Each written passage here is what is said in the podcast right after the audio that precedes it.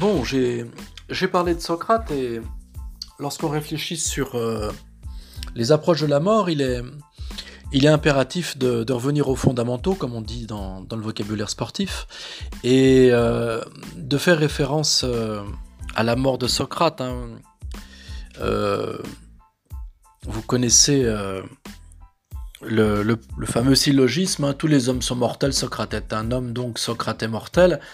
C'est un syllogisme d'ailleurs qui désespérait André Gide et qui disait que ça fait depuis 2500 euh, ans que Socrate n'arrête pas de mourir et que pour ainsi dire euh, ce serait, euh, son métier. Enfin c'est terrible au fond. Hein. Socrate c'est l'anti Scheherazade. Scheherazade elle passe ses nuits entières à raconter des histoires pour éviter de mourir et en fait l'histoire de Socrate qui est racontée sans cesse depuis des nuits et des nuits c'est l'histoire d'un homme qui n'arrête pas de mourir. Et euh, le fameux Phédon dont je vous ai parlé dans l'épisode précédent raconte cela. Il y a d'autres textes encore de Platon qui mettent en scène Socrate euh, mourant, c'est aussi le, Criton. Mais le Phédon est un texte euh, vraiment fondateur auquel il faut retourner parce que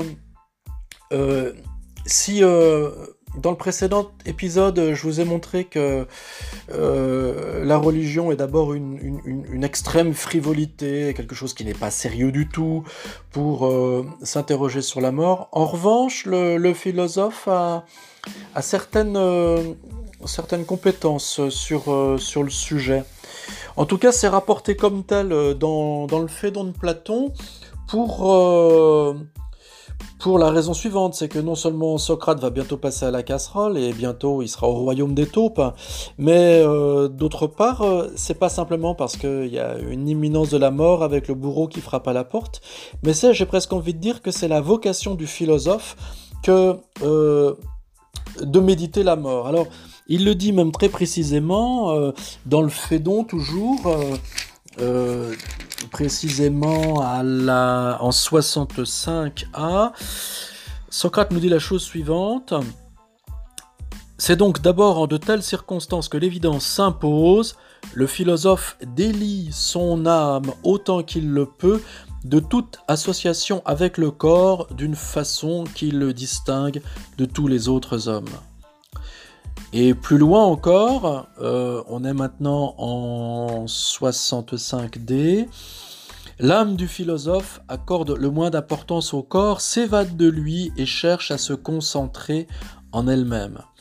Alors, euh, ces passages-là, euh, ils ont été très souvent interprétés, lus comme des textes qui nous invitent à mépriser le corps. Alors, c'est une lecture qu'on peut faire c'est une lecture euh, ascétique, en fait, en quelque sorte, qui réduirait la philosophie à un travail de détestation et de macération du corps.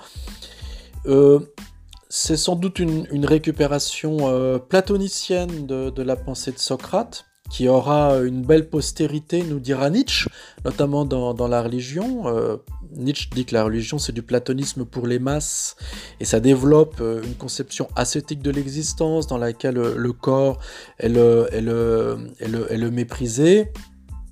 Pour autant, faut, faut faire attention, je vous ai lu ce passage, euh, à l'instant même, hein, le philosophe accorde le moins d'importance au corps, s'évade de lui et cherche à faire en sorte que l'âme se concentre en elle-même.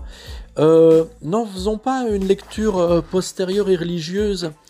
Un auteur comme Jean-Pierre Vernant, qui est un grand connaisseur de la civilisation grecque, va même jusqu'à dire que, au fond, euh, Platon n'est pas le premier des prêtres, mais le dernier des chamans. Et cette petite phrase que je viens de vous lire mérite qu'on la lise à la lumière du chamanisme. S'évader du corps et se concentrer en elle-même, voilà au fond la fonction de l'âme.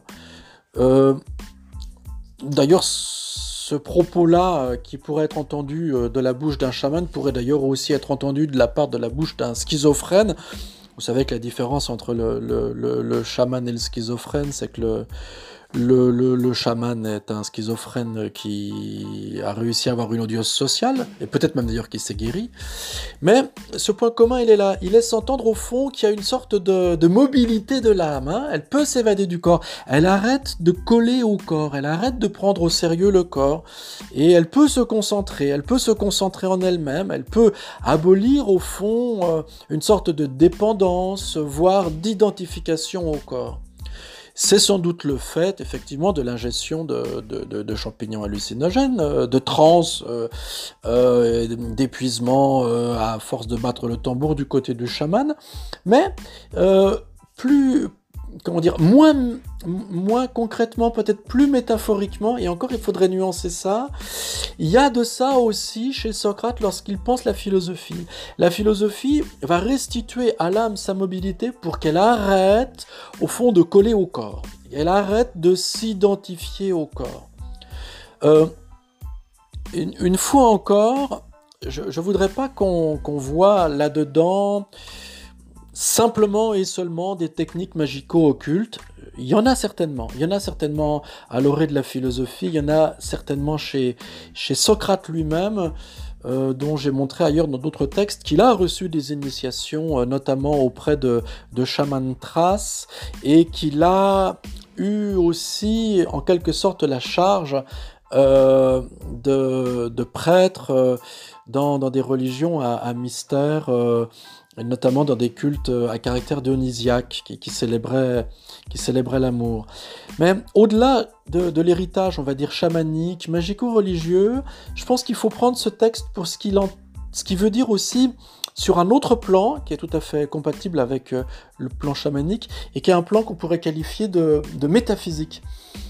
Arrêter de coller à son corps, c'est au fond euh, ne pas, ne pas coïncider absolument en toute situation avec soi et être capable euh, de son vivant d'établir une distance avec la vie. Voilà. On pourrait dire que c'est aussi ça, je ne sais pas si c'est la fonction, mais on pourrait dire que c'est ça l'attitude philosophique. L'attitude philosophique consiste à ne pas prendre pour argent comptant le fait de vivre. Elle consiste à établir un rapport de détachement avec l'existence. Vous savez, on a souvent cette expression sur la bouche, hein, prendre les choses avec philosophie. Au fond, prendre les choses avec philosophie, c'est se déprendre des choses. C'est arrêter de les prendre à bras le corps. C'est arrêter de prendre le corps à bras le corps. Et c'est établir une distance, euh, euh, une ironie. Hein, Socrate est le maître d'ironie, qui fait que au fond, à la vie, on n'adhère pas complètement. À la vie, on n'est pas, on n'est pas complètement dupe d'elle. On a un rapport euh, ironique, distancié, euh, et sans doute aussi humoristique avec l'existence. En tout cas, tout ça est très présent chez Socrate. Et il me semble qu'il est impossible de philosopher sans avoir le sens de l'humour. L'esprit de gravité, l'esprit de sérieux, qui considère que la vie est une, une affaire sérieuse, réservée aux hommes dont le front est noué par des, des rides euh, qui sont la preuve que la pensée se torture, à la, grise mine et, aux, et aux, lèvres qui s'affaissent vers le bas.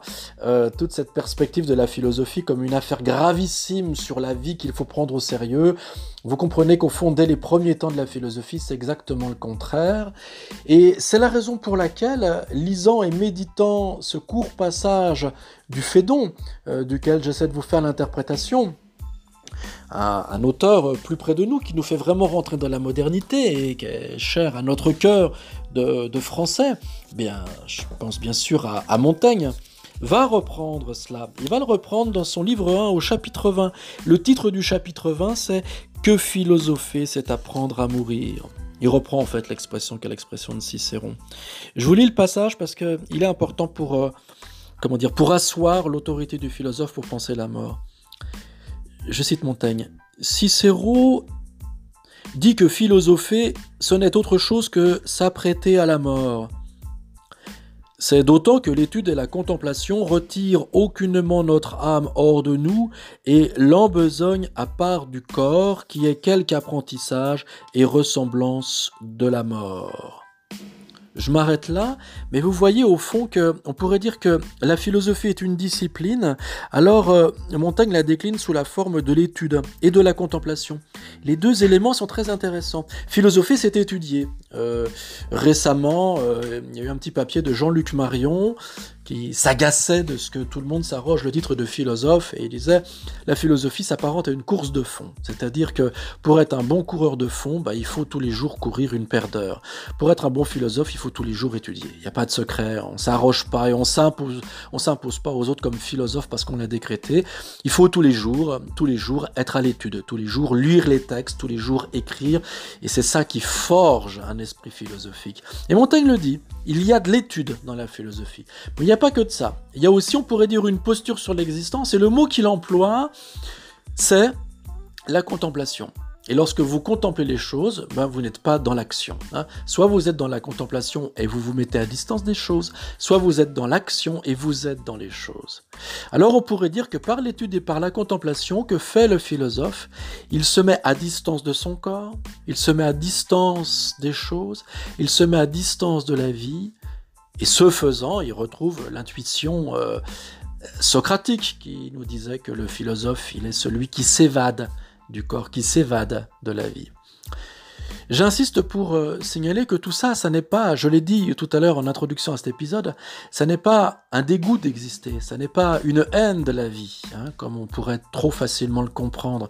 Le philosophe n'est pas tant celui qui se dégoûte de la vie que celui qui s'amuse de vivre et qui, s'amusant de la vie, parvient à ne pas la prendre au sérieux.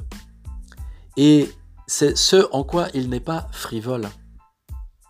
Parce que la plus grande des frivolités consisterait à coller à sa vie. Et quand vous collez absolument à votre vie, et quand on vous annonce que la mort est imminente, vous êtes mal. A l'inverse, le philosophe qui ne colle pas absolument à sa vie et qui pense sa vie comme une frivolité de laquelle il peut se détacher, a un rapport sérieux à l'existence. Et ce rapport sérieux à l'existence, qui fait qu'il ne coïncide pas exactement avec elle, lui permet de se préparer à la mort, en tant que la mort est le détachement suprême.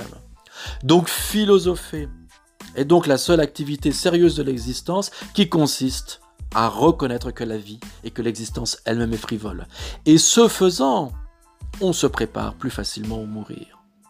Et c'est pourquoi, alors, Cicéron aura dit que philosopher, c'est apprendre à mourir, et c'est pourquoi l'expression sera reprise de Montaigne, mais tout ça renvoie originellement à la position qu'est la position de Socrate, qui nous invite, par l'étude de la contemplation, à devenir philosophe, à se rire de vivre, à euh, considérer que l'existence peut être prise à la légère, et de ce fait alors à se préparer à la mort en tant qu'elle est l'ultime et définitif éclat de rire.